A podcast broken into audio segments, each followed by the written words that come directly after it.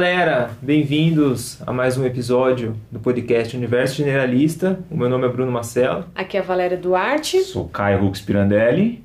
E a ideia desse episódio hoje é a gente fazer uma síntese do, do que foi feito até agora, né, nesse podcast, né, da ideia desse projeto, responder perguntas, algumas perguntas que surgiram de alguns episódios dos ouvintes, e também incentivar as pessoas às vezes pessoas que chegaram agora no podcast, viram alguns os episódios iniciais, a gente trazer um pouquinho do que a gente abordou lá para incentivar a pessoa a ouvir, porque às vezes acha que é um assunto um pouco batido, né? E, e a gente E para mostrar também que vai ter um diálogo, né? De alguma forma ou outra, a gente gostaria de ouvir a opinião de vocês, questionamentos. Então, sempre que vocês escutarem um episódio nosso, deixem comentários, mandem inbox perguntas, como já fizeram, e a gente vai usar esse episódio para responder.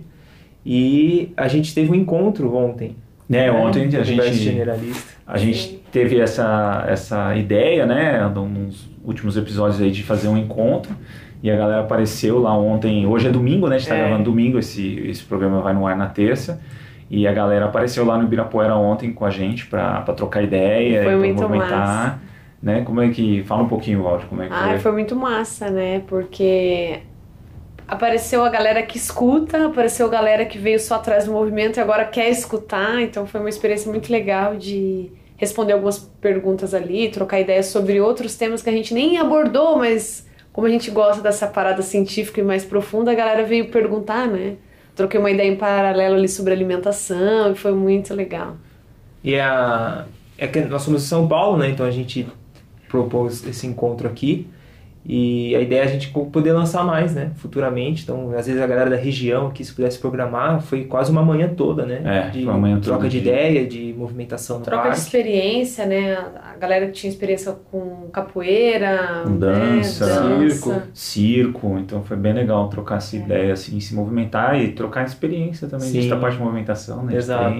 Todo mundo mais. saiu melhor, né? É. Dessa manhã. E a gente vai também trazendo, né, esse, alguns feedbacks dessa galera de alguns episódios que a gente vai explorar aqui. Exatamente. E a ideia é em breve a gente marcar um outro encontro desse. Né, tava um dia um pouco nublado, acho que muita gente também falou que vinha, não veio, mas acho que muito por pensar que ia chover. né? Então a gente vai marcar um outro encontro, mas talvez com essa temática de movimentação, mas algo mais que a gente vai explorar num episódio muito em breve aí, que eu acho que vai atrair muita gente e vai, enfim, que tem a ver com movimentação, tem a ver com a evolução humana e que Exato. impacta diretamente a sociedade hoje, mas vamos deixar aí como um, como Um suspense. um suspense aí, mas em breve a gente vai, vai ter essa uma entrevista aí que a gente vai e que vai ser, eu acho que a temática desse próximo encontro nosso. Então fiquem de, de ouvido aí, Ah, sigam a gente no Instagram, né, para ficar sabendo também de algumas coisas. A gente sempre reforça, né, a gente cita Uhum. aqui às vezes um, um encontro, e tudo mais, mas no Instagram a gente mantém isso mais vivo, essa Exato. informação mais viva, né? Bem, acho que é isso. Acho que a gente pode Começar? começar Vamos lá. a explorar os, os episódios, né? Então, e algumas perguntas. Acho que o, o primeiro episódio foi de a gente é, trazer o generalismo, né? Explicar o que, que é a- essa ideia de, gene- de generalismo e ser um generalista e qual é essa a questão de ser um especialista hoje. É. Né? E, e eu acho que surgiram algumas questões de, de ouvintes que a gente vai explorar, que eu acho que a, a principal, né, uma coisa que é bem interessante, a gente vai até, vou até ler, acho, né, Uhum, esse melhor. trecho, porque é um texto pequenininho, então a, a pessoa pergunta assim, né, porque toda a ideia era o quê? Da gente, a especialização, ela também é, tira a gente de entendimento, de entendimento de processos mais amplos, de Globais. reaproveitar é, conhecimentos globais para navegar um mundo melhor. Uhum. Né? Então, a pergunta do, do ouvinte foi o seguinte, né? por exemplo, a pessoa sabe trocar um interruptor simples de parede, mas for um interruptor duplo em tomada, já não consegue. Então, até que ponto é preciso adentrar nessas outras áreas de conhecimento para não ser superficial, superficial ou disfuncional? É, então, eu acho que a, a grande questão, por exemplo, vamos usar né, do interruptor. Uhum. É, mudou o interruptor. É, o especialista em interruptor, muito especializado, que sabe só de interruptor, Caos. acabou a vida dele. Né? Então a ideia do generalismo é o que? Se o cara, se a pessoa entende a, a parte elétrica toda, fiação, voltagem, e- e essa mudança do interruptor não vai quebrar o mundo dele. Aham. Vai ser só uma pequena mudança que ele pode adaptar e ele mesmo, por po- conta própria, pode passar a entender. Exato. Porque não é um salto muito grande. É como você saber o esqueleto das, das estruturas, né? Você Exato. precisa saber a célula, Exato. mas a gente tem uma noção de como funciona essa questão mais macro. E intelectualmente ele vai conseguir resolver o problema porque ele tem essa visão ou é, ter base para ir buscar, pesquisar a partir do seu conhecimento geral, Exato, como que troca exato. dois. Ou fazer testes, né? Ele Sim. fala assim, ó, segundo a minha lógica, eu testo aqui, Um testo é aqui. assim. Um é assado. Será que o cara que fez isso pensou assim? Então, quando você tem esse esqueleto, que seria essa parte do generalismo, essas pequenas mudanças não... Vamos dizer assim, por exemplo, um- você tem uma noção que a gente abordou na questão da corrida, né? Aham. Chega, chega do nada uma marca nova, esse tênis é revolucionário da Uhum. corrida. Esse tênis faz toda a diferença, blá blá blá. Uma pessoa que não sabe absolutamente nada de evolução humana, de corrida, coisas que a gente abordou no Uhum, episódio é. lá à frente que a gente vai revisitar, ele fica perdido, ele cai muito mais rápido num Sim. golpe desse. Porque ele não tem critério de avaliação. Sim. O critério de avaliação dele, às vezes, são outros tênis que se Uhum. falar, falavam que eram revolucionários. Então, você fica muito mais vítima. Sim. E o corpo é o mesmo, né? Não mudou. Se você tem uma noção geral de como funciona o corpo humano, É. não é E possível. eu que acho que é, o que acontece é, é esse essa generalismo de conhecimento, você faz uma conexão das áreas. Então, por exemplo, a gente está falando de coisas mais conceituais aqui, mas pensando no movimento. Por exemplo, é, me convidaram para jogar basquete, né? mas eu nunca joguei basquete, por exemplo. Mas eu treino coordenação Uhum. em algum tipo de, de movimento. Eu consigo me movimentar bem. Eu Tem tenho uma força. agilidade, eu tenho força, eu tenho habilidade, eu tenho um mínimo de precisão. Deus, o, quando você começa a jogar basquete e conhece as regras, pelo menos você não é um, um Zé Ninguém, mas você não é o Marco Jordan ali. Sim. É, mas você consegue transitar, ou seja, trazer para um movimento mais específico algo que você já treinou em outros aspectos mais generalistas. Porque você tem um generalismo corporal. Corporal, no exatamente. Sim, E eu acho que é muito importante hoje para não cair em golpe mesmo, né? Eu acho que hoje a parte eletrônica também, de eletroeletrônicos, ela hoje, antigamente eu abria computador, dava um problema, eu começava a testar se era placa de vídeo, se era placa mãe, se era placa. Se você tinha formas de testar, e conforme o mundo também foi, foi ficando cada vez mais, ah, vamos dizer, um celular, por exemplo, você não tem umas placas, você não tem como abrir, nem abrir um celular. Então você fica muito refém Uhum. da especialização. Né? Então quebrou, quebrou. Uhum. Quebrou, você precisa de um cara especialista. Então quanto mais a gente entender mais ou menos como funcionam as estruturas em geral, menos a gente cai em papos de pessoas que em golpes, vamos dizer assim, Você né? resolve o seu próprio problema, né? Você não precisa de terceiros, né? E... É a mesma coisa com investimento, é a mesma coisa. Por que, que tanta gente cai em golpe na hora que quer investir? Porque sabe o básico. Uhum. Entendeu? E a pessoa quer saber o que lucra mais, o que ganha mais, mas não sabe nada de, de inflação, crescimento econômico. Fala, tipo, meu, você tem que saber o básico. Uhum. E conforme vão aparecendo coisas novas, você vai navegando, você vai adequando. Então, a ideia do generalismo é isso, conseguir construir esses esqueletos, trocar mais experiência sobre ah, o- o- os- as estruturas em geral, para a gente navegar melhor esse mundo da especialização dos especialistas. Né? E eu, Então- e eu acho que isso falta muito no ser humano, né? Em relação, por exemplo, a, nossa, a minha área, né? A saúde. As pessoas não têm noção básicas de cuidado de saúde. Então qualquer pessoa consegue vender fórmulas mágicas, né? Fórmulas mágicas de emagrecimento, fórmula mágica de bem-estar, mas se você tivesse um mínimo de generalismo sobre o seu próprio funcionamento corporal, você, como o Caio disse, você tá se precavendo, né? De É empoderamento, né? É, Você muito doido isso, Mais né? autonomia. E eu acho que mais ganha disso é a sociabilidade. Eu acho que quanto mais você. Eu gosto muito de falar com pessoas de outras áreas, sou fascinado por isso, por isso que eu gosto de uma porta aberta, assim, eu vou e vou falar, porque eu tento resgatar, esse. Uhum. Por Esse exemplo, universo. vocês né, são da área da saúde.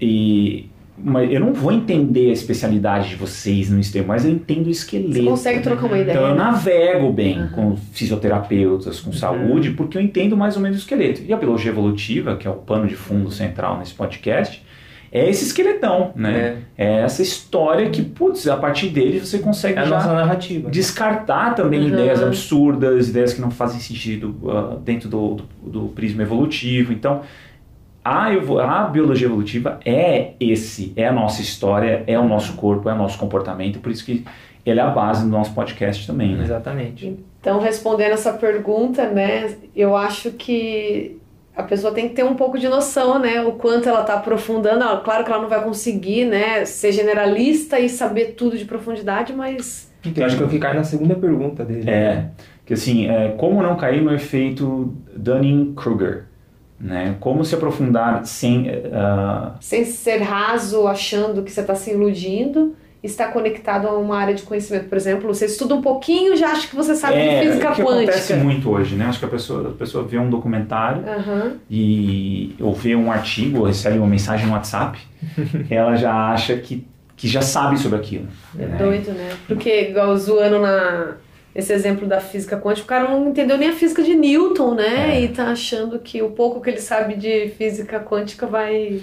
Então, sim, aí como a gente, né, como evitar isso? Eu acho que, de novo, são, são os grandes esquemas. Sim. né? Estudo, Os né? estu- o- a, a- vamos dizer assim, a base do que mantém. Eu acho que a biologia evolutiva, por ser também a, a evolução ser algo muito denso em termos de evidências, né? É uma coisa inacreditável a quantidade de evidência que tem para a evolução, para a biologia evolutiva, né? Para fundamentar a, a teoria de biologia evolutiva, é você sair desses fragmentos, né? Então, ah, é, é, então a física quântica está curando. O que é a física quântica? Da onde surgiu? Qual é a aplicabilidade dela em outros universos? Qual é, blá, blá, blá, blá, blá. Eu Então, posso fazer essa extrapolação? Ela é possível, né? é, então, e aí, é, é muito, é, não tem uma fórmula mágica, né? Eu acho que é buscar você tentar se questionar se realmente você domina aquele assunto. É, eu acho que é uma questão também, talvez envolva um pouco de personalidade. Por exemplo, você lê uma, você lê basicamente algumas coisas sobre um tema e você já se torna ou se acha apto a dar um curso disso, por É, exemplo. Isso é grave, né? E também. tem o oposto, né? Que o cara se aprofunda demais e não sai, né? Nunca, nunca acha que é o Tá Nunca suficiente. acha que é o suficiente. Isso tem muito a ver com personalidade Muito. mesmo. Eu- muito a Val é um exemplo disso, né? Quando a gente se conheceu, ela tem doutorado e tal no assunto. E lá e ela. Não ia. E eu falei, amor, vamos, meu. Não tem mais uma defesa atrás de você, não tem uma banca atrás de você mais. Tem que fazer, né? Vai fazer, Você né? manja, ela, né? ela, ela não sentia que ela conhecia muito, né? Isso, e acho que isso foi pra gente também, né? Sim, sim. Isso- Até pra dar o start do podcast, não que a gente manje muito, né? Sim. Mas acho que a gente tem um aprofundamento sobre os temas e tem é, curiosidade, Uhum. consegue trazer o volume, é, é, palestrantes tudo mais para conversar sobre os temas. Mas foi que meio que um empurrão, né? Falei, Sim. Vamos lá, galera. É, eu- Mas eu acho que envolve o quê, né? Eu acho que isso não é um problema, até uma, como eu posso dizer, uma virtude, porque quanto mais você estuda, mais é, consciência você tem do pouco que você sabe diante de tudo que existe. Então, eu acho que isso é uma virtude, né? Porque quanto mais eu estudo, mais eu sei da consciência do que eu não sei, né? E... É o efeito ilha, né? Ah, Quanto mais sei. vocês. é, o conhecimento é a ilha, o Ah. desconhecido é o oceano. E aborda esse contato com o desconhecido. E quanto mais você tem conhecimento, maior sua ilha cresce. Mas ao mesmo tempo você tem mais contato com o que você não sabe. Então você, na verdade, você sabe que você não sabe nada, né? Mas é um. Eu acho assim, a busca do generalismo é para você conseguir tomar decisões de forma mais sensata. Mas você também não pode ter um excesso de autoestima dizendo que você é, sabe muito de tudo, porque não tem como, né? Você. Ou você achar que você não sabe o suficiente para se expor, para falar sobre Que o é o assunto. nosso- Que é o É. nosso caso muitas vezes, né? Eu acho que também muita gente, meus amigos, tem me pressionado a fazer algo, um canal no YouTube, um podcast há muito tempo já. Uhum. Mas eu nunca me senti, capaz, tipo, né? é apto ou capaz, ou falo, putz, não, não acho que falta muita coisa. Toda hora, na Toda verdade. hora, Toda é. hora, todo episódio que a gente grava e a gente Putz, tem uma síntese. coisa. É, sempre falo, puta, faltou isso, faltou aquilo. Putz. E, e os ouvintes, né, às vezes de casa percebem, ah, eles não abordaram isso. Ok que a gente não abordou, porque não Sim, tem é, como. é, abordar tudo, né? abordar ou saber tudo, tudo, né? mas a gente tudo. tem que. É. Enfim, a gente sabe o suficiente. Então acho que não tem uma resposta final para isso. Eu acho que é sempre uma. Acho que conversar com pessoas, ter essa a questão autocrítica, mas não a autocrítica não ao ponto de se congelar, né? De- eu acho que é um fator psicológico complexo que tem a ver com personalidade. Então, E eu acho que essa questão também no mundo que a gente vive de excesso de informação, cabe a gente ter essa noção que a gente vai ter contato com o desconhecido. Né? Não- Isso a gente vai ter que aceitar que a gente não vai conseguir saber tudo e, que- e o que a gente se aprofundar, a gente saber mais ou menos o esqueleto Uhum. e tentar fazer comunicações entre as áreas. eu acho que esse é o grande, a grande questão, que não existe essa intercomunicação. É, e, e é muito doido, esse era um grande problema meu, né, na, na faculdade, porque assim, eu acredito como cientista que todas as coisas estejam interligadas, que se a gente ainda não conseguiu interligar, é um problema nosso e não da ciência, né, eu lembro que na, na faculdade eu tinha aula, sei lá, de sistema cardio, sistema respiratório, várias outras coisas, daí eu falava pro professor, professor, quando que a gente vai ligar Uhum. o corpo? Ele falava, a gente não vai.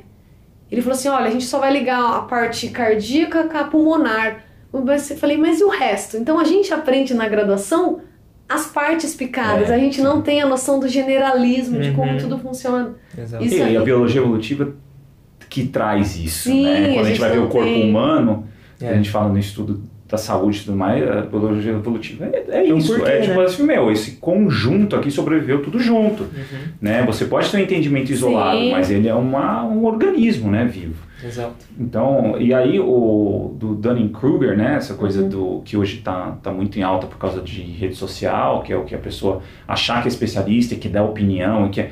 Cara, eu acho que, pra mim, eu nem debato mais online muita coisa, porque é, ao vivo eu acho muito legal e eu dou conta, mas online, cara, você não dá, não funciona. Funciona. Você não aprofunda, você tem que estar, você tem que ter a certeza que a pessoa está de boa índole, ou seja, ela está realmente buscando conhecimento, realmente ela está aberta a ser questionada. Mas online é uma coisa que eu nem faço mais assim muito, porque ao vivo, mesmo para responder perguntas de ouvintes, eu preferia tipo ir no encontro, a galera Isso. vir, a gente debater, esgotar o assunto. A gente precisa da expressão facial, né? Exato, e, e- e não só isso, mas porque você faz perguntas É, para a pessoa, claro. para entender qual é o, o que, que ela tem de fundamento, o que ela tem de vivência, né? A gente quando vai falar de política, de, meu, cai muita parte de vivência da pessoa, da experiência pessoal dela, para entender a construção do, do conhecimento que ela tem. né? Exatamente. Então, e aí tem um último problema desse episódio que foi levantado, que é a questão da crise de ansiedade com excesso de informação. Que eu acho que é um problema que até a gente, eu pelo menos tenho, né? Como eu gosto de muita coisa é, e tem muita ansioso. informação, eu acho que se eu não tiver o tempo todo lendo e, e entendendo coisas muito recentes, eu estou desatualizado, Uhum. né? E realmente é um problemão. Eu não, eu tento administrar isso hoje de E às vezes forma. aceitar, né? Às vezes eu penso, não, não Não vai ser nesse plano É. que eu vou conseguir. Eu morro de vontade de aprender a isso, tocar outro é. instrumento, fazer, mas tem hora É, que não vai dar. Não, né? dá, né? E, É. e aí você tem que, sei lá, falar, olha, não vai dar e beleza. E por isso que é muito mais fácil pra gente também buscar entrevistas no episódio, pros episódios, do que a gente fazer Exato. o podcast, né? O assunto que a gente Que é denso, religião, né? de- de A gente fez alguns aqui, mas foram semanas de estudo, né? Que às É. vezes os ouvintes nem imaginam o quanto a gente estudou e, e não é estudo de blog, é um estudo científico, né? Que demanda muito energia intelectual, né? Mas é um problema mesmo, tem que ser uma administração Sim. assim, de tipo, tem que limitar acesso à informação, Sim. o uso de conteúdo, de acesso a conteúdo, porque realmente é uma. Todo dia tem coisa nova, É. todo dia tem algo refutado, todo dia tem. Só que é importante, eu acho que é uma coisa incentivo que a gente dá, e a, a Val faz muito isso, é de tipo, quem, quando a gente vai fazer algum episódio, é falar, é falar quem discorda disso. Quem é contra? Então, se a gente está usando o Haidt, por Aham. exemplo, né, o Jonathan Haidt, o psicólogo, a Val fala, quem é o cara que é contra ele e refuta ele? É ele que a gente tem que achar. É, a gente- é ele que a gente tem que ler. Uhum. E a gente, então isso é uma coisa É uma que a gente faz. conhecimento. Mas isso é uma construção, né? Eu aprendi isso com a minha orientadora. Ela fazia isso comigo, né? É, isso é Então, ciência, né? Isso é ciência. E outra coisa que eu tava Isso lembrando. dói. É, É. dói, isso mexe lá no. É. Isso que eu tava, eu tava aqui pensando, que eu acho que pode ser uma dica, né? Essa pessoa que fez essa pergunta, como não se sentir ansioso na busca desse conhecimento generalista, é tentar levar as coisas como um hobby mesmo, assim, né? Por, por exemplo, você tem a sua profissão, eu tenho a minha profissão e a minha área de pesquisa. Mas igual, eu tô com muita vontade de fazer um curso de história da arte. Eu vou pegar minha hora de lazer, a minha hora de ócio e levar isso para esse âmbito, não levar isso para um âmbito profissional denso, pesado. Eu acho que você consegue, né? É, conhecimento, mas ao mesmo tempo você dá leveza. Então eu vou fazer, sei lá, domingo à noite eu pego uma hora e vou ler sobre a história da arte que eu quero entender um pouco melhor, né? E buscar outras pessoas para trocar ideias, para trocar ideia, para né? colocar a teste a sua Uhum. a sua hipótese ou a sua perspectiva, né? Exato. Então você vai navegando e É que testando parece isso. que quando você conversa com uma pessoa da área, parece que você dá uma, uma, uma resumida né, É, no, isso, é. No, no- no- nesse conhecimento, porque você não precisa se aprofundar tanto com tanta Uhum. leitura, com tanto vídeo. A pessoa ali está sintetizando, igual os, as pessoas que a gente trazem aqui para conversar, é isso, né? Ela traz uma síntese do que ela conhece. Uhum. E pra gente fica muito mais fácil, muito mais resumido. Legal. E é isso, desse primeiro episódio eu acho que é isso, essas são as perspectivas. Mas é sempre leia algo que, que discorda de você. Isso. Né? Acho que isso é um, um, um um caminho legal de estudo. Muito importante. né? Que refuta o que você está falando, tá? seja o que for. Uhum. Por mais respaldo que tenha, vai ouvir, né? fundamente, organize isso, entenda o lado. Eu acho que isso cresce muito enquanto Muito. fonte de estudo. E a gente tende a se afastar disso, né? Do que vai contra, mas a gente só ganha, né? Sim. E aí o segundo episódio a gente falou de excesso de escolhas, tá? Alguns a gente vai aqui, alguns vão ser bem breves, porque não tem muita coisa, não tem perguntas. A gente vai só sintetizar a ideia foi, né? do, dele. E, e esse, no caso, ele teve perguntas. Então, excesso de escolhas, quais as consequências? Foi no nosso segundo episódio que a gente falou de conforto, excesso de conforto, qual o impacto disso, né? Como isso mudou ao longo dessa nossa história evolutiva até hoje. Uhum. Qual o impacto disso, né? E aí, um ouvinte fez a pergunta sobre o paradoxo de escolha, né? Que hoje, é, aparentemente, a gente tem mais escolhas é algo bom, né? Porém, passou de certo número de capacidade ou de, de possibilidades, ele congela você, Traz sofrimento. né? Traz sofrimento, você nunca acha que você tomou a melhor decisão, você nunca, até no marketing isso, né? Você, Sim. é bom você ter escolhas, mas não muito, porque o consumidor tende a não escolher Sim. quando você dá muito. Então Vai você tem um casa limite. pensar. É, você tem um limite de opções que você pode É. oferecer, porque é da nossa comportamento humano mesmo, né? Exato. E é um problema que é, então é um problema que a gente precisa administrar hoje em Claro. dia, né? Então tem excesso de escolhas, sim. Se você vai buscar mais escolhas, você não acaba, né? Então quando a gente vai explorar um assunto do podcast, É. uma hora você tem que dar um basta. É. assim, chegou, né? Porque senão você não Sim. faz mais nada, né? Um exemplo que eu gosto, assim, que eu tô percebendo, é que a gente não tem TV em casa, né? Eu e a Val. E quando a gente vai assistir alguma coisa, a gente assiste no computador.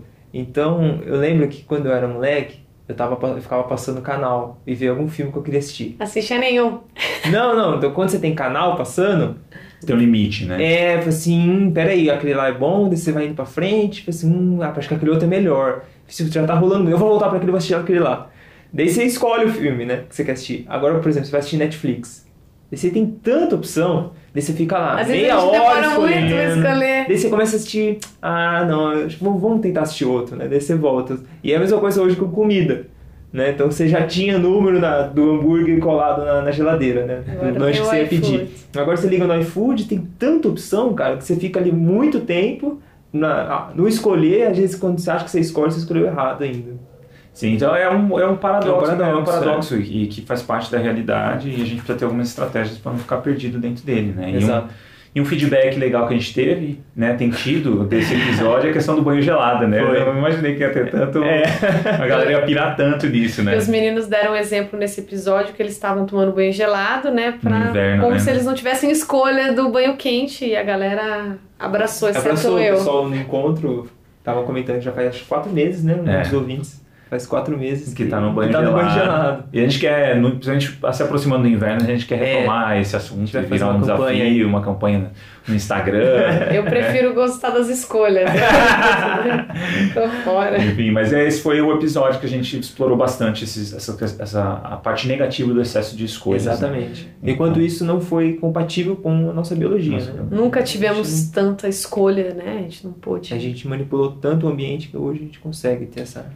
E aí no terceiro episódio a gente entrevistou o Paulo Bastos, né, que é um fisioterapeuta, falando sobre obesidade no mundo contemporâneo. Então, eh, as pessoas dizem, ah, obesidade de novo, é alimentação, pronto, é algo batido. A gente tá, uma- ele traz uma outra perspectiva, um outro conhecimento, né, que é, É. que é muito recente, que é, que é no processo inflamatório do corpo, a partir da, da, da, da obesidade, né, por que, que o feedback demo, positivo da atividade física pode ser Demora. mais demorado para uma pessoa que está com, com sobrepeso.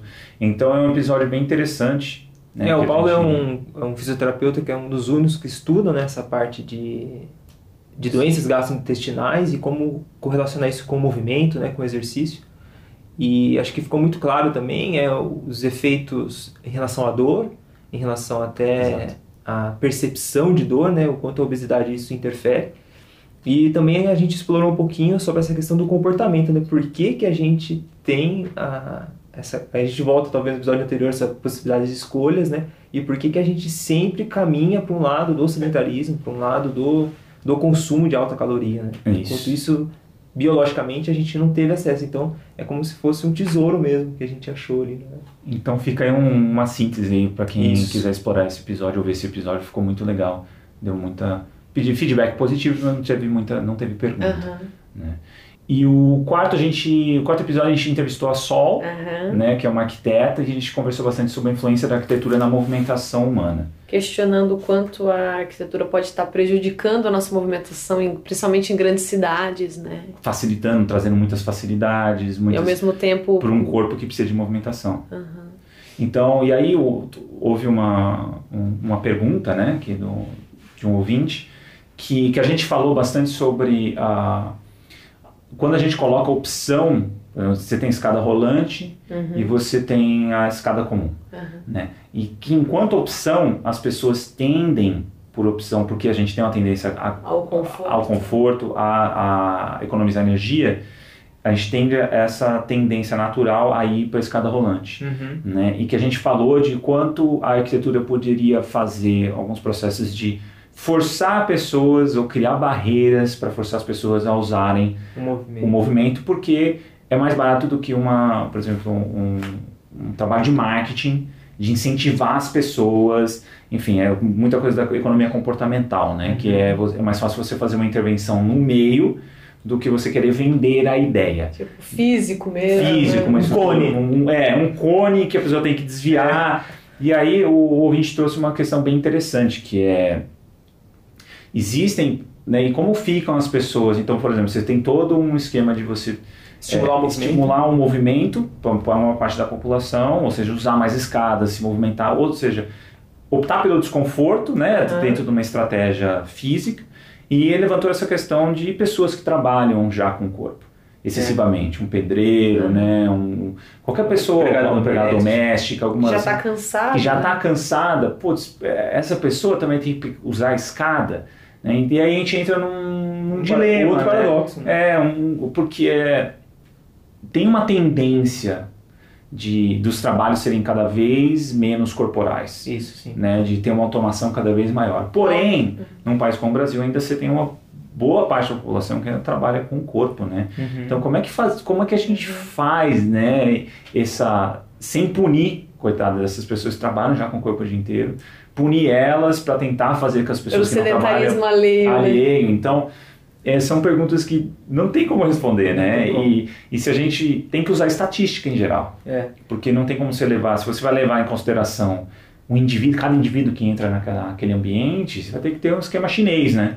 É. Tipo, identifica o rosto com que trabalha, Você né? tem direito à escada. É, você e aí você não, já né? fala assim, você aqui, você aqui, você ali. Então a gente precisa trabalhar com alguma margem de erro, alguma margem. Agora realmente tem que ver números, né? Tem que É. ver a Mas, quantidade mas o de metrô já está fazendo isso. Não sei se vocês repararam, mas em horários de pico, o metrô, eu tô falando do metrô aqui de São Paulo, ele cria umas barreiras por uma questão orga- organizacional para facilitar a locomoção das Sim. pessoas. Ele faz o quê? Ele põe cones, faixas, obrigando você ir lá na esquina para dar uma volta para entrar no seu trem. Uhum. Por uma questão, então, já- isso já está acontecendo de Já uma fazem forma. isso, é. Mas eles não fazem isso pensando na movimentação, mas só para evitar uma muvuca numa única escada. Então, É, e eu acho que tem uma questão também da cultura do movimento. Então você imagine, sei lá, essa, esse trabalhador braçal, mas que passou por um processo de entendimento desde a infância, que tudo é movimento, né? tudo eu vou buscar por, um- por uma via de que eu uso o meu corpo, né? Isso pensando em toda a sociedade.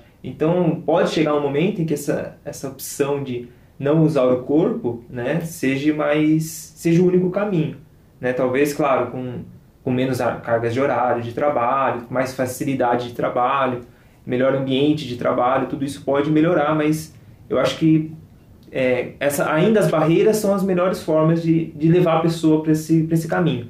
a gente pode chegar num momento em que o excesso de informação, que é isso que a gente está fazendo aqui, dê essa autoconsciência das pessoas é, utilizarem uma opção menos com mais movimento. É, mas são questões complexas. de Complexas. Tem respostas é, simples, Tem né? respostas simples.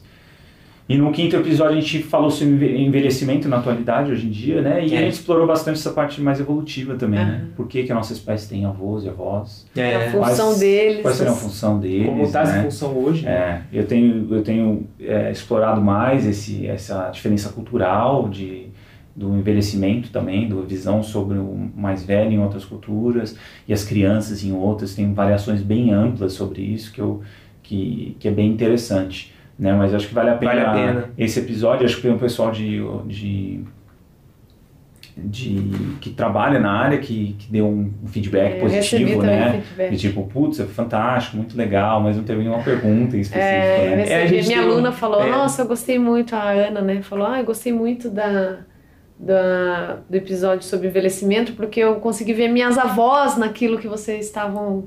É, eu acho que Falando. rolou muito essa. Como a gente falou muito do cuidado, né? E dessa importância do. desse. É, como que eu posso dizer? Dessa dívida, né? Que a gente tem com os nossos pais, com os nossos avós. E acho que tava meio apagado isso das pessoas, né? Assim, ah, fez, fez o trabalho dele, né? E, e a gente. Ele fez o trabalho dele porque hoje a gente tem uma economia de mercado que supra o que eles poderiam estar fazendo ainda pra gente. Então, abriu esse, essa luz para as pessoas, né? Então, acho que rolou essa essa gratidão, né? Sim. Novamente para E, é- e é um, a nossa sociedade tem mudado muito rápido, né? E assim a gente entender muito bem esses processos e até a nossa história evolutiva. Então a gente tenta trazer É. um pouco, a gente vai explorar a outra, a outra área, né? A da- das crianças em breve, Em breve, também, né? Então, porque a gente tem que entender o, o fundamento. A questão é que a, a perspectiva evolutiva, ela, ela mostra pra gente por que que existe, né? Por que que existe esse tipo de comportamento, ou por que que existe o idoso, por que que existe a criança, por que que a criança se comporta de tal forma, Uhum. né? Tem um motivo, né? Teve uma vantagem evolutiva para isso acontecer. Então, é, esse episódio a gente explora isso. Ah, aí o, o sexto episódio, esse deu muito, assim, apesar de não ter perguntas, né? Mas eu acho que é um dos episódios mais, mais ouvintes, assim, né? Uhum. teve bastante audiência. E a gente entrevistou a Marina, né? Ela é uma psicóloga, para falar sobre saúde, saúde mental e redes sociais. E foi um bate-papo legal, né? Acho que Muito. todo mundo... É um, é um assunto que atinge todo mundo, porque todo mundo tá meio doido com, Com o celular sociais. na mão agora, né? né? Então acho que deu bastante audiência por causa disso. Foi. O feedback foi bem positivo também. E ela então, tem uma experiência clínica, ela trouxe, né, o, o quão as pessoas estão adoecendo por causa das redes sociais, mudando as relações, né, entre... E aí a gente fez talvez um- uma correlação muito forte com o segundo episódio, que foi a possibilidade de escolhas. É, né? que é o, esse, esse excesso de informação, né? o que fazer com isso. Então vale a pena dar uma conferida lá. E no sétimo episódio a gente entrevistou o fisioterapeuta Bruno Montoro Uhum. e a gente abordou sobre a questão de confiança, né? Você, você confia em profissionais da área da saúde, né? Onde a gente explorou é, o quanto o público confia ou não na, na Uhum. questão do, do- do- dos profissionais da área da A saúde. gente falou de mídia também social, informação de saúde na mídia, né?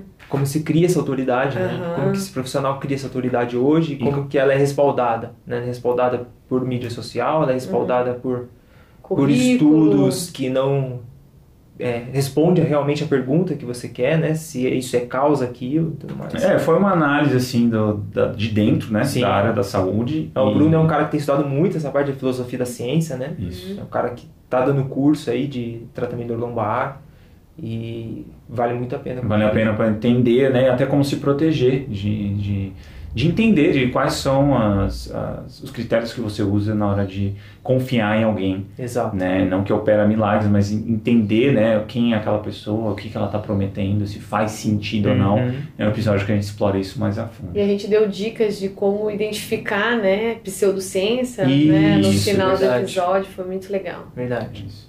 E aí no oitavo episódio eu falei mais, né? Entrevistou o Caio. é, sobre economia, muito além do dinheiro, que eu trago mais a perspectiva antropológica do, do- da economia, que vai além do dinheiro, que é a questão da economia de mercado, economia humana, né, e que tem a ver com envelhecimento, tem a ver com criança, tem a ver com perpetuação da espécie, que é mais essa parte de economia humana, Uhum. com casamento, Sim. reprodução, questões tem, é um assunto bem interessante, porque tem mudado muito essa parte de economia humana. A economia de mercado, né, que é essa parte financeira de objetos, ela tem mudado, mas ela tem mudado de um jeito de aceleração dela, Uhum. né, de melhoria e aceleração, enquanto a economia humana ela tem sido realmente transformada, sendo desfigurada, moldada de uma forma que a gente, ignorando a nossa biologia evolutiva, a gente está pagando um preço alto por isso, vamos dizer assim, né? Então a gente ignora necessidades biológicas básicas nossas. Então, enfim, é um assunto muito amplo, muito interessante. E nesse choveu pergunta. É, esse, esse é um tanto de perguntas, né? É, e aí, ah, uma, uma das perguntas foi, né, a economia de mercado e a economia humana, então se essas economia de mercado seria esse mundo de gestão dos objetos, que faz parte da nossa espécie, né, nossa espécie, ela, ela externaliza muita coisa, né? né, significado e pensamento simbólico, então a gente mexe com ferramentas, a gente tem esse fascínio por produtos e coisas, e economia humana é essa parte de gestão da vida humana, então gerar novas vidas, manter novas vidas, é o casamento, é o parto, é a morte, o envelhecimento, Uhum. são papéis sociais dentro desse fluxo de pessoas, né? Então, a pergunta é, economia de mercado e economia humana, elas teriam alguma relação com os conceitos de produção e reprodução da vida? Esse, esse conceito, né, de produção e reprodução da vida vem mais da, da de reprodução da vida em si vem do, é uma questão mais do marxismo, vamos dizer assim, né, que é essa ideia de que ah, a reprodução da vida, como se fosse a economia humana, ela tem um papel fundamental na sociedade Uhum. e que ela deve ser vista como tal, que ela tem que ter valor de alguma forma. Monetário. E hoje vamos dizer assim, né, uma, uma, uma dona de casa, mãe dona de casa, qual é o valor monetário que ela tem na sociedade? Ela não tem, então ela não é vista como trabalho, vamos dizer assim. Uhum. Porém, essa perspectiva de reprodução da vida do marxismo, ela parte de uma premissa marxista.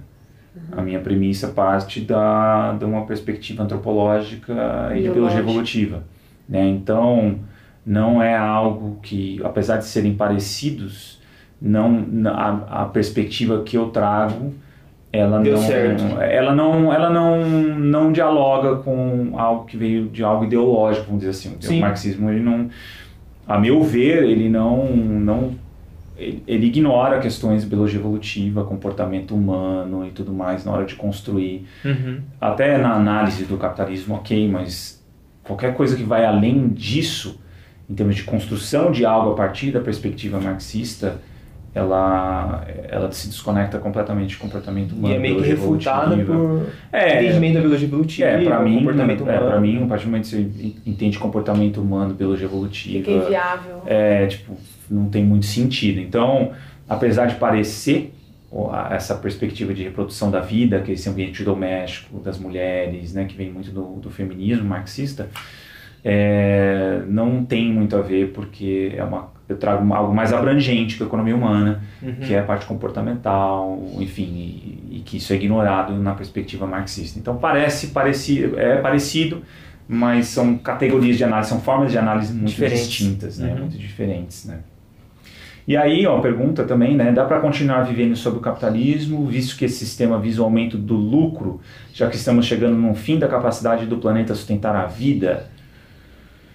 Bem, é uma pergunta bem complexa, né? Eu acho que é, que ele visa o aumento do lucro é uma verdade, porém é uma, é, ele é mais complexo. Eu tenho essa dificuldade de ver o sistema econômico que a gente vive hoje como algo dado, assim, algo que foi estabelecido por uma do intelecto para o pra baixo. físico, né? E do macro do, do macro para o micro, vamos Ele foi dizer mais assim. se autoconstruir. É, ele foi muito mais micro pro macro, com, com coisas muito complexas, Uhum. né? Que eu até exploro isso bastante no episódio. Então, é, será que dá para manter ele desse jeito, com visando lucro? Eu digo assim, é só testando outros modelos. Sim. Não dá, eu tenho uma, eu fiquei muito cri-cri quanto a essa problematização excessiva, porque não traz nenhuma alternativa. Sim. É uma crítica infinita ao capitalismo, está destruindo o planeta, blá blá blá, mas cadê a sua proposta micro? Uhum. né? Cadê? Vamos expandir as questões micro, vamos investir nas questões micro, no, nos projetos de micro, ah, micro projetos que funcionam e ver se ele vai funcionar numa macro escala, em algo maior. O que, que a gente vai ter que abrir mão disso? Então eu acho que difícil. É, eu não gosto muito desses É, ataques assim, acho- generalizados a. Sem Ah. soluções. É, que acaba sendo uma coisa muito mais ideológica do que prática, assim, né? E essa capacidade do, de sustentação do planeta também tem algumas linhas né, de entendimento, de pesquisas que são perigosas, né? Acho que dependendo do ponto de vista que você cai, nas mãos que você cai, né? Um ponto de vista muito positivista, por exemplo, né? Que é uma linha mais, por exemplo, de um psicólogo evolucionista também, que é o Steven Pinker, ele tem um livro abordando todas essas do quanto o iluminismo trouxe progresso para a humanidade, né? Alguns dados, e, na verdade o livro é baseado em dados, em estatísticas. Qual é o nome do livro? É o Novo Iluminismo. O Novo Iluminismo. Tem também um site que chama Human Progress, também que, que é- ele tirou muitas fontes de lá de informações a respeito disso, né? Sobre aquecimento global, saúde, como que tem mudado nos últimos anos. E eu falo que é, uma, é, uma- é perigoso porque é como se tivesse, ah, então tá tudo certo, vamos continuar desmatando, né? Vamos É. continuar explorando, né? Porque no livro ele fala que não tá tão ruim assim. Não, é, se na- Contextualiza o livro. o, tá, eu vou contextualizar. O que acontece é que quando você tem essa noção, né, meio ingênua, você leva para esse para essa perspectiva. Então vamos continuar fazendo isso que está dando certo. Na verdade não é isso. Na Uhum. verdade é que é, realmente a gente teve que explorar o planeta, né? Realmente houve muita exploração do planeta. O que acontece é que as estatísticas mostram é que tá por conta de fiscalizações, por conta de entendimento de ecossistema, do, de é, da ecologia, existe uma maior fiscalização em termos de, de exploração e tudo mais. Então está tendo uma tendência e já está ocorrendo de menor exploração, de mais é, é, O fiscalização. planeta tá melhorando. No, do ponto de vista de, Tá mais eficiente. de talvez. eficiência, É. sim. Então a gente está, por exemplo, utilizando menos recursos por conta do, da- do avanço tecnológico, de menos materiais para fazer é, Mais coisas. mais coisas. Então a gente, por exemplo, um celular. Um celular hoje você faz quantas coisas? Quantas máquinas você precisaria para fazer o que o celular faz? Tirar foto, uma Você agenda. Isso, uma agenda, uma Mandar e-mail, um computador, um né? computador, uma máquina fotográfica, uma lista telefônica, Álbum de fotos. um álbum de fotos, ou seja, olha quantos materiais Você já economizou de físicos. material. Isso, então, assim, é por essa, por essa perspectiva. E outras pers- perspectivas também, por exemplo, a fome no planeta. Então, você, com a tecnologia, você conseguiu utilizar melhor o espaço de terra, né, Uhum. por mecanismos de genética é, alimentar e animal. Você aum- aumentou e melhorou a eficiência. eficiência. É. Então, você precisou desmatar menos. Uhum. Então, às vezes até uma visão muito ingênua. Isso, isso é difícil pra gente que gostava dessa pegada, né? De tentar deixar o mundo mais eco é, sustentável, Aham. né? É, se a gente for utilizar uma plantação mais natural, por exemplo, a gente precisaria, segundo alguns dados, desmatar os Estados Unidos inteiro e metade do Canadá. Uhum. Então, é, Esses dados estão no livro. estão no livro. Então é meio que inviável a gente é, sustentar a humanidade com a- por essa via. Então, é que assim, tem os dois lados, positivos e negativos, né, do capitalismo, do iluminismo, do, do iluminismo que trouxe a questão do conhecimento, mas que, mais vez eu reforço, a gente não está vivendo num sonho, a gente não está chegando nesse mundo Tem gente ainda passando fome. tem gente passando fome e tudo mais, mas a tendência é que o, o, o capitalismo trouxe com o iluminismo é uma melhora do, do planeta, não na verdade uma destruição dele. Né? É, é bem complexo, né? Não é uma resposta fácil, porque aí você tem que ah, navegar os dados. O Pinker é um cara bem ah, otimista, Uhum. né? Então esse é um viés dele, de Exato. extremo otimismo, com várias questões. E aí tem que buscar outros dados. A questão é que ele traz muito dado. Muito dado. Eu quero falar quem é o Muito, muito contra. dado. É, Quem é o então. contra o Pinker? Tem caras contra o Pinker, entendeu? Eu sei que o Taleb, que é o cara que, o autor do Cisne Negro, ele questionou ele quanto às questões estatísticas de guerra, de afirmações, mas não, enfim, as afirmações Sim. dele, algumas afirmações dele foram extra- extrapolaram demais É. e desobedeceram ou, ou quebraram algumas noções básicas estatísticas. É Até a questão da religião também, né? O Pinker é muito muito crítico, crítico à religião, e é talvez até criar um sistema sem religião, né? Exato. Que a gente abordou isso num, outro episódio. Então, é, é- a questão é que é, um- é difícil. Eu Claro. acho que é uma coisa que eu não. que tem que ser algo mais pragmático. Talvez a gente vou ficando mais velho, a gente vai ficando cada vez mais pragmático, né? Então, mais uma, uma outra pergunta aqui, né? Alguma forma de mudança do sistema é possível quando se busca mudar o macro, o meso e o micro concomitantemente, pautados num outro modelo, modelo de sistema? de novo, pautadas em que modelo de sistema? Não existe, eu acho que assim, qualquer pessoa que já trabalhou na área, por exemplo, de, de computação, tem um projeto, tem um. tipo, não tem como você chegar numa empresa e falar assim: olha, eu tenho a solução para o seu problema. Já pronta. Você vai ter que vai analisar um tempão todas como funciona, quais são os processos, Exato. Tananã? Depois de um tempão, você faz um teste, vê, faz outro, outro modelo, outro, outro, outro. Aí vai ver, vai subir para produção? Tá, então tá bom. Então vamos testar tudo agora. Mesmo quando você sobe para Dá Go pra- Live, você vai, sobe para produção parada, vai dar algum problema. Ou seja, o micro, ele é fundamental em qualquer sistema complexo. Então não dá para você fazer tudo ao mesmo tempo. Você tem que começar do micro. Uhum. Né? Isso eu já há anos já que eu entendi isso. E as pessoas acham que não, acham que através do macro você muda tudo micro. E você teve essa experiência, né, Caio? É, então, De tentar organizar uma, Um coletivo. uma- um coletivo, né? Uma casa. por É, exemplo, tipo, é difícil, né? o quanto, porque essa questão do micro para o macro, para mim é uma coisa que já caiu essa ficha há um tempo já. É. Então eu tive envolvido com construção de espaços autônomos, né, anarquistas, vamos dizer assim, que é essa perspectiva de tipo, a gente vai construir uma, construir uma nova sociedade a partir do micro. Porque a gente caiu essa ficha que tem que ser do micro para o macro. Uhum. E aí você vai ver que, meu, toda teoria, toda ideia que você tinha na tua cabeça não faz o menor sentido no, no- no primeiro mês, no segundo mês já foi tudo pro beleléu, no terceiro você tem que pensar outras coisas e você vai vendo que os espaços autônomos não, a maior parte fecha, a grande maioria fecha, poucos funcionam, os que funcionam estão bem longe do que você gostaria, Porque os indivíduos fosse. são complexos, né? porque é do micro pro macro. Então eu acho que essa fantasia com revoluções assim amplas, eu acho que é uma perda de tempo que tem assim. Tipo, arruma a sua vida primeiro. E ainda mais hoje em dia, que a galera nem tem sociabilidade, então é tudo criticando em mídia social, não sabe fazer Uma nada. revolução de casa, né? Tem um É, autor que tipo, fala isso, é, né? Então é assim, é bem complicado assim. Então eu acho que começa do micro. Você quer uma sociedade completamente diferente? Faz teu, tua casa, teu bairro funcionar quarto, assim, né? velho. Seu quarto, suas coisas básicas funcionar assim.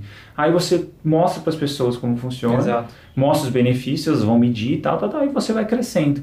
Né? Então, eu acho que é assim, e tem muita fantasia. Quando você pensa muito só no macro, as pessoas perdem uma vida nessa fantasia, assim, sendo que é algo que meia dúzia, uma pequena experiência micro já vai provar que a coisa não funciona. Mas, enfim, é a minha perspectiva, né? É, eu acho que é isso de economia e muito além do dinheiro.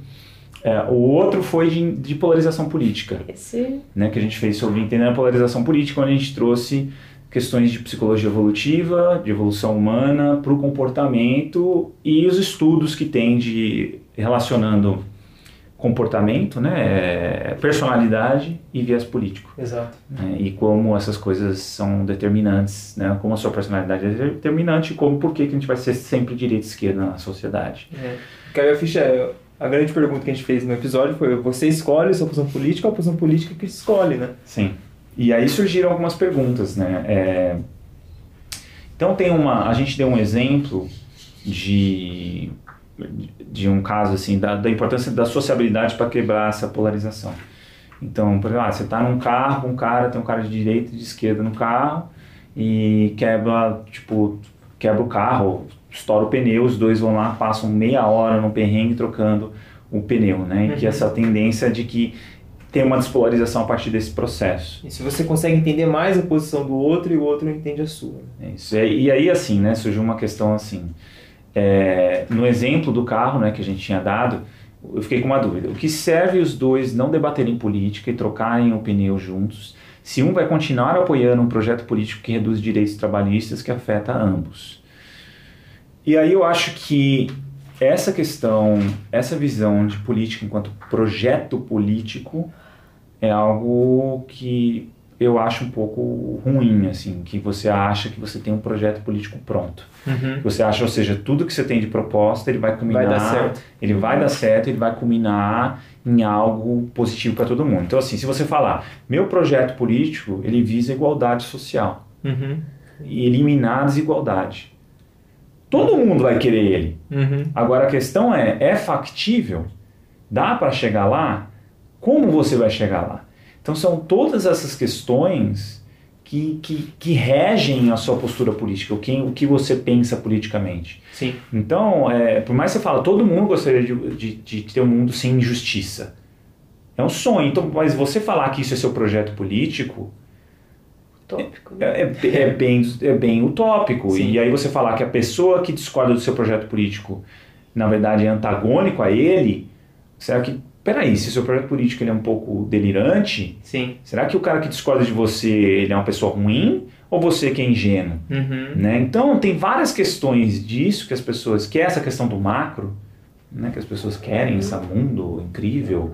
Todo mundo quer. Eu Claro. acho assim, o que, o que cabe a você é provar o quanto o seu projeto não é delirante. Eu acho que aí tá o erro.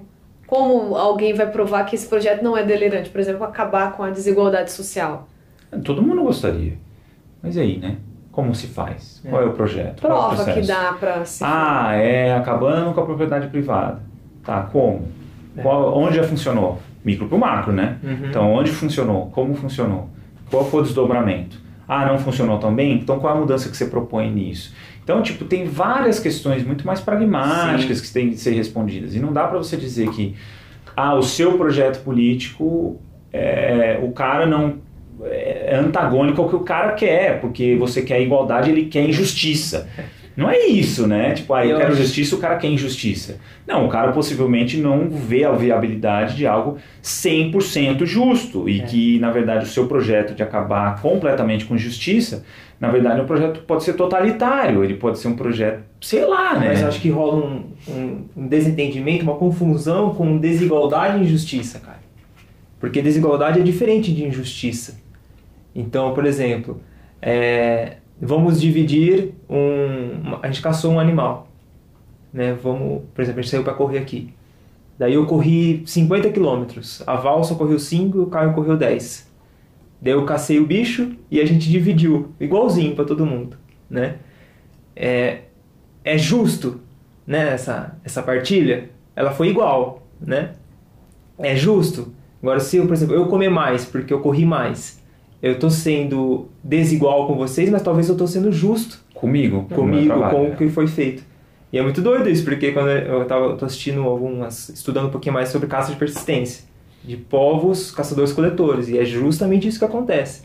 Então, os homens que fazem, que são nesse, nesse povo, os, os, os, é, os bosquimas na África, eles saem caçar um gnu, daí quem caçou, so- primeiro foram os homens que, que foram caçar.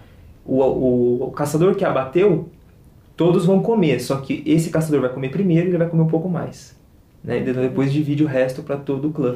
Então você vê que você tem uma partilha, mas você tem uma partilha mais justa. Então isso, se a gente for trazer isso para o micro, né?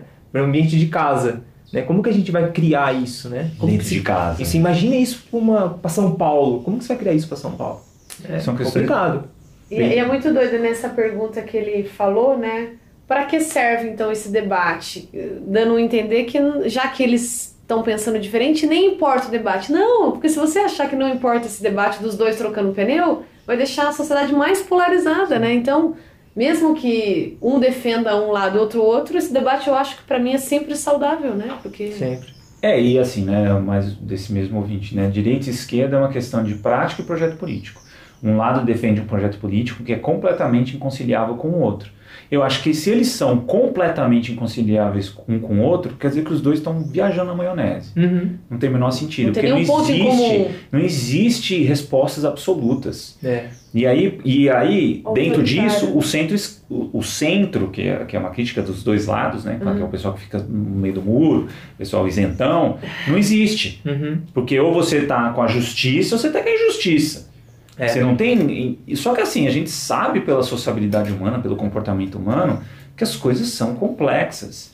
E que para uma coisa, coisa para algo isso faz muito sentido, mas não em todos os ambientes, não em todas as esferas. Então, essa ideia de que eu tenho um projeto político, cara, é algo muito, mu- muito fora da realidade.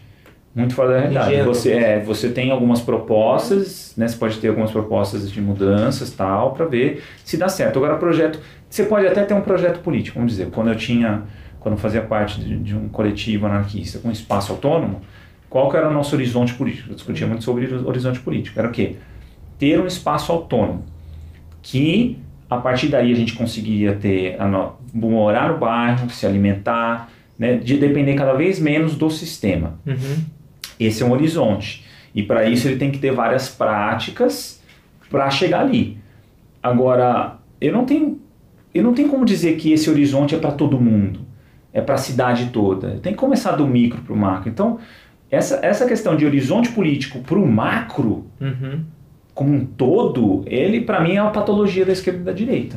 Sim. Né? Desde a esquerda que acha que vai ter um mundo completamente igual, 100%, e o outro que vai falar que não, são as famílias, são assim, Não é assim mudar, que não funciona, tem não, pode mudar, não tem flexibilidade. Para mim é viagem É. dos dois lados, né? E aí sim você tem uma ausência do centro e esse raciocínio que cria esse vácuo, Uhum. né? Que cria essa polarização, a meu Exato. ver. Então eu acho que, né? Eu tipo, acho que só a palavra projeto político já deixa algo inflexível, muito rígido, né? Eu Não sei se é viável, né? Enfim, eu acho que quanto mais eu vejo esses lados ah, mais ideológicos, fechados, assim, da direita e da esquerda, se você bater o olhinho na antropologia né, na- e na, na psicologia evolutiva, não, não se sustenta em nada, assim. Uhum. E até, assim, é uma coisa que eu gostaria de explorar mais no podcast, mas trazendo pessoas para entrevistar. Se alguém Isso. tiver alguém Uhum. que gostaria de, de, de, de defender um desses lados Boa. extremos, estamos Legal. abertos, é porque a gente gostaria de trazer esses questionamentos, né, e ver o quanto isso às vezes pode estar errado também. É. Mas é um assunto difícil de explorar, né, no podcast. E aí, no décimo episódio, a gente trouxe o Pablo Santurbano para falar de evolução e movimentação humana. Então, ele trouxe esse como ele como ele chegou nisso, né, É. na, na um fisioterapia, pioneiros aí. os pioneiros de entender disfunções e problemas musculoesqueléticos através da perspectiva da nossa evolução Exato. É. humana. E a gente falou o quanto o conhecimento em evolução pode melhorar, né, a saúde e a sociedade. E por aí vai, é bem interessante. E o décimo primeiro episódio a gente falou sobre medicamentos, doença, pesquisa e teoria da conspiração, com o João Paulo, né, que é um pesquisador, farmacêutico, pesquisador. E é interessante para saber de dentro, né? O, o- esse mercado e esse mundo da pesquisa funciona.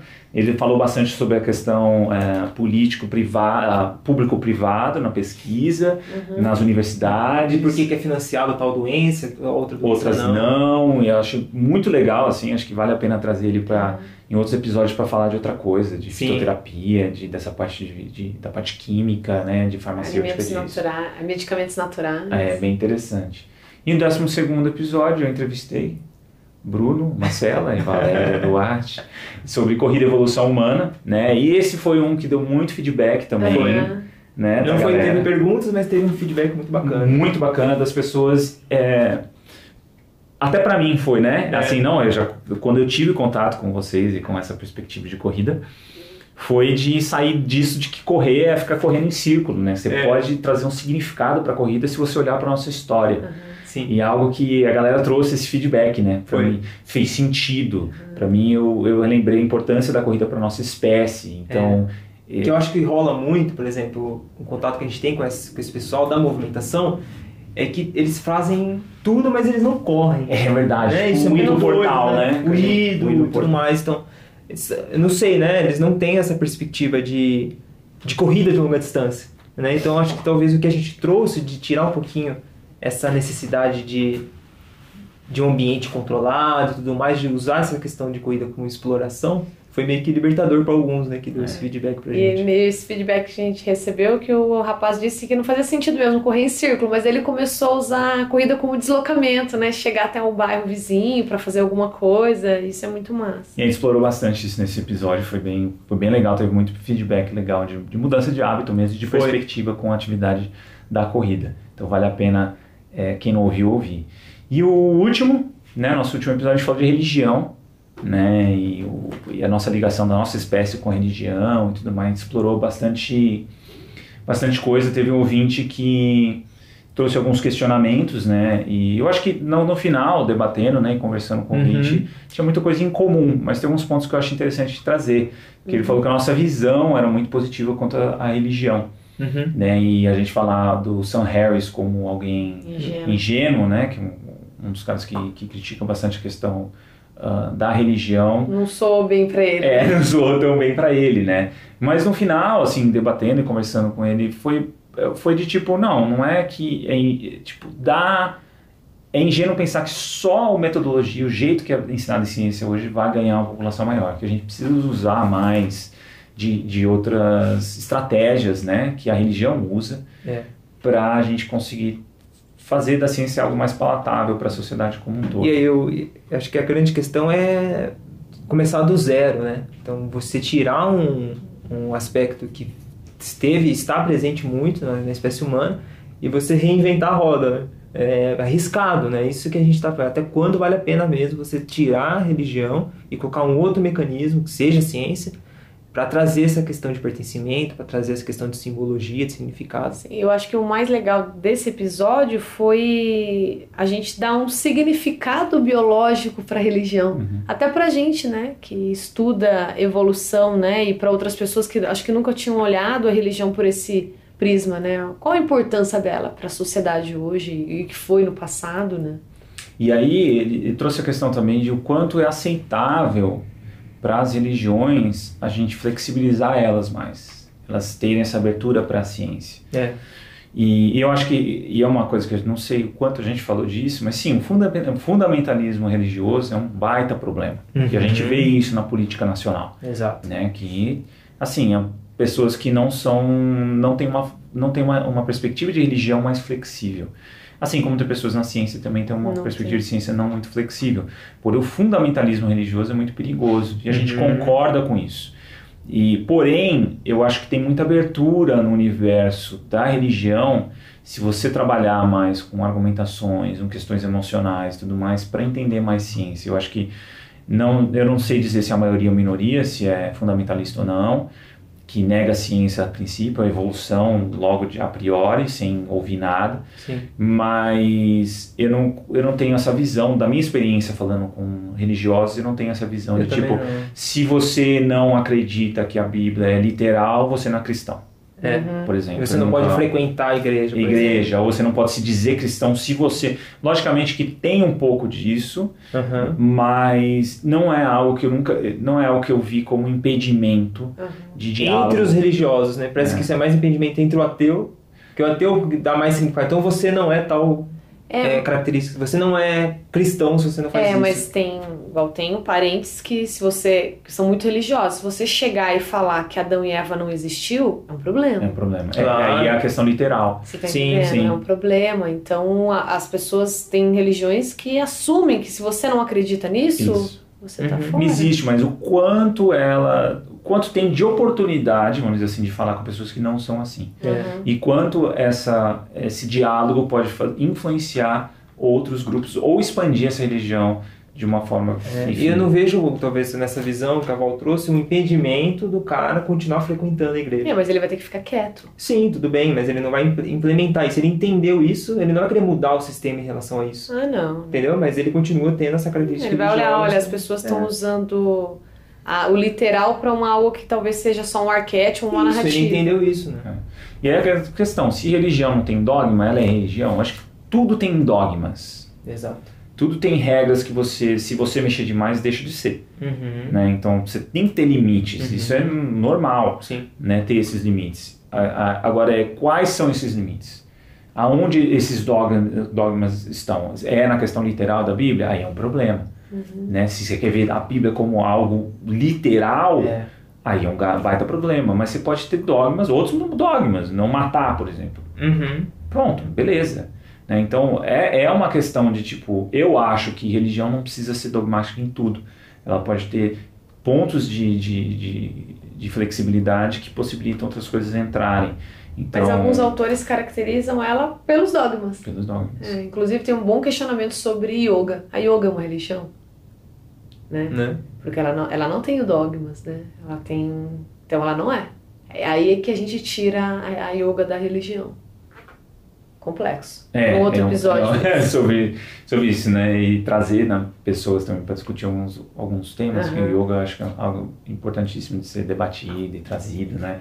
Procurar, a gente vai tentar encontrar, né? Então, é, então, tudo tem um pouco de dogma, eu acho. Acho que tudo que é extremamente dogmático pode ser até uma pessoa é, anarquista, mas ser extremamente dogmático quanto ao anarquismo, ou seja, não aceito qualquer tipo de liderança, qualquer tipo de hierarquia. É. Toda hierarquia Toda a inflexibilidade talvez é, É, patológica. gera, gera um, um problema, né?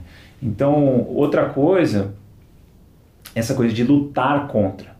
Então, você tem, por exemplo, a Damares, né? Você tem pessoas que têm um- um- uma representatividade de poder e que são, ah, que são fundamentalistas e que tem que ser combatido. Eu tenho sérios problemas com isso, assim, com essa coisa de combater. Eu acho que não funciona né? É, eu acho que é, e esse combate geralmente é via redes sociais, né? Que É. a gente já falou bastante. Verdade. Então essa coisa do combate precisa ser combatido. Eu, eu acho que tipo não, você precisa é gerar conteúdo melhor, você tem que dialogar melhor com outras É. pessoas para você disputar um universo de ideias com essa galera. Eu também. acho que tem que ser separado da política, para começar. sim, mas É. uma vez lá já Complicado. complicado. É. Então é complexo, essas questões são complexas. A única coisa é que essa coisa do, do combate, combate Sim. é uma coisa É. que não me Mas Não me assusta um muito. pouco alguém tão fundamentalista numa postura de governo de decisões, Sim, né? com certeza, certeza. com certeza. A grande questão é como reagir a isso. Uhum. Quais são as estratégias a lidar com isso? Se é algo que está crescendo, a, a- essa linha fundamentalista está crescendo muito, E por que cresceu? por que cresceu e como né, combater, mas como. O que, que a gente faz com isso? É. O Já está lá, combate, né? e é o que a gente falou, né? no- É. De polarização. Ficar postando coisa ajuda, Aí daí ela dá uma facada no cara?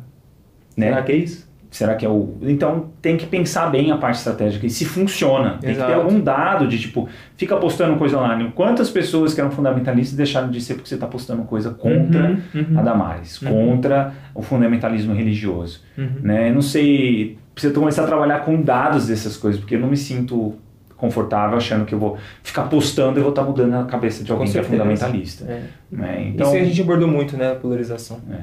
E tem uma frase é, famosa de um físico, né, o Steven Weinberg, que, que foi trazida por um ouvinte também, que é, com ou sem religião, pessoas boas farão coisas boas e pessoas más farão coisas más. Porém, para pessoas boas fazerem coisas más, é preciso religião. Aí eu falei, olha, tá aí ideologia. É. É uma religião? Né? Ideologia também. Ideologia é capaz de transformar. Então, acho que se usou o termo religião, mas é para um conjunto de dogmas E precisa ser que religião. não precisa ser religião. Lógico. Né? Então, acho que não dá para você jogar tudo isso para religião. né? Então, tem dogmas, tem Você questões pode ser fundamentalista sem religião. sem, com outro conjunto É, você de pode dogmas. cair. Pode ser, por exemplo, quem, quem era nazista achava que eram pessoas boas e que estavam fazendo coisas certas, né? E que tinha uma ideologia por trás. E aí tem uma questão assim, de como assim, né, religião e criatividade, porque a gente só falou a questão da arquitetura Uhum. e tudo mais, e eu acho que não é a religião em si, o conjunto de dogmas, mas é essa coisa da autotranscendência, essa coisa de você sair de você mesmo e Religião tudo do ponto mais. de vista mais profundo e É, vamos dizer assim, prática. é, quem construiria através da ciência uma, aquelas igrejas imensas que te, te afetam emocionalmente? Sem emoção na construção. na construção, sem uma visão um pouco fora do- dos cálculos matemáticos, Uhum. arquitetônicos e tudo mais, né? Naque, numa época que nem tinha tanto, hoje você consegue fazer, né? Você tem essa parte mais abstrata da arquitetura, né? Do Algo. Niemeyer e tudo Sim. mais, mas nessa época surgiu essas inspirações religiosas para fazer coisas eh, incríveis que você não teria com outras esferas tão, de raciocínio, enfim, tem toda uma uma linha de desenvolvimento de arte através da religião. E que sim, a religião teve um papel também, em alguns momentos, de cercear a liberdade, de cercear a criatividade, porém não é algo linear, né? Uhum. São coisas Uhum. complexas, mas sim, tem muita coisa da religião que, que tem uma questão artística, uma expressão arqui- Muito artística forte. muito forte, muito impressionante. Inclusive, grandes artistas, há muito tempo atrás, se juntavam à religião para conseguir, principalmente pintores, né, eram contratados para fazer, porque a religião era era o berço, né, para eles Sim. conseguirem se manifestar, né? A Sim. gente foi na exposição do Da Vinci, dá para ver, né, o quanto ele foi contratado pelas igrejas para produzir as coisas. Então era um berço de produção de artistas, né? Sim. É, até pela questão econômica, É, né? eles de tinham você dinheiro, financiar né? uma pessoa se especializar na É, arte, mais, as inspirações. Então juntar tudo, né? Não é só a parte de inspiração, mas tem essa relação. Mas eu acho que é isso. É, a gente deu uma geral nos episódios todos. É, e como vocês perceberam, a gente está tentando se comunicar com vocês, né? Para quem não consegue vir nos encontros. Então, quem acompanha e é de longe, como comunique-se com a gente, mande mensagens via direct no Instagram, nas postagens. Então, a gente está aberto aí aos questionamentos, a possíveis entrevistados que vocês gostariam. É, dicas, né, de pessoas que vocês Assuntos. gostariam de trocar ideia com a gente. É, a gente tá, contatou bastante gente já, Uhum. né, para entrevistas. Algumas pessoas responderam, outras ainda estão na fase de férias, né, de de estar esperando aí que, que respondam mais para fevereiro.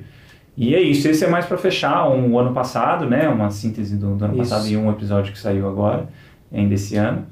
E é isso aí, a gente vai estar sempre agora trazendo novos conteúdos e Espero que vocês estejam gostando. gostando, né? Então é Que esse importante ano tem esse novidade, hein? Esse ano a gente É. vai trazer bastante, bastante coisa legal através das entrevistas e nossos estudos aí. Então, beleza, pessoal. Obrigado por acompanhar a gente e tamo junto mais um ano, hein? Tamo junto mais um ano. Tem a vaquinha, não esqueça da vaquinha, de pouquinho em pouquinho tá, Tá crescendo, tá engordando. E a gente se fala aí no próximo, a gente se vê É, a gente, próximo queria episódio. É. a gente queria agradecer, né, quem tá contribuindo também, né, de pouquinho a gente vai conseguir pagar o nosso equipamento. Falou, pessoal. Um abraço, Valeu, mais. abraço.